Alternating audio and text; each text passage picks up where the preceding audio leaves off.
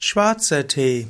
Schwarzer Tee ist eine Form der Zubereitung von Tee aus der, den Teeblättern der Teepflanze. Schwarztee wird auch bezeichnet als schwarzer Tee oder auch als roter Tee. Im Grunde genommen ist das immer das Gleiche. Beim schwarzen Tee werden die Teeblätter der Teepflanze fermentiert und das ist eben der Unterschied zum grünen Tee.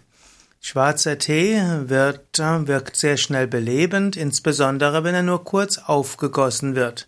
Es löst sich das Koffein relativ schnell im Wasser.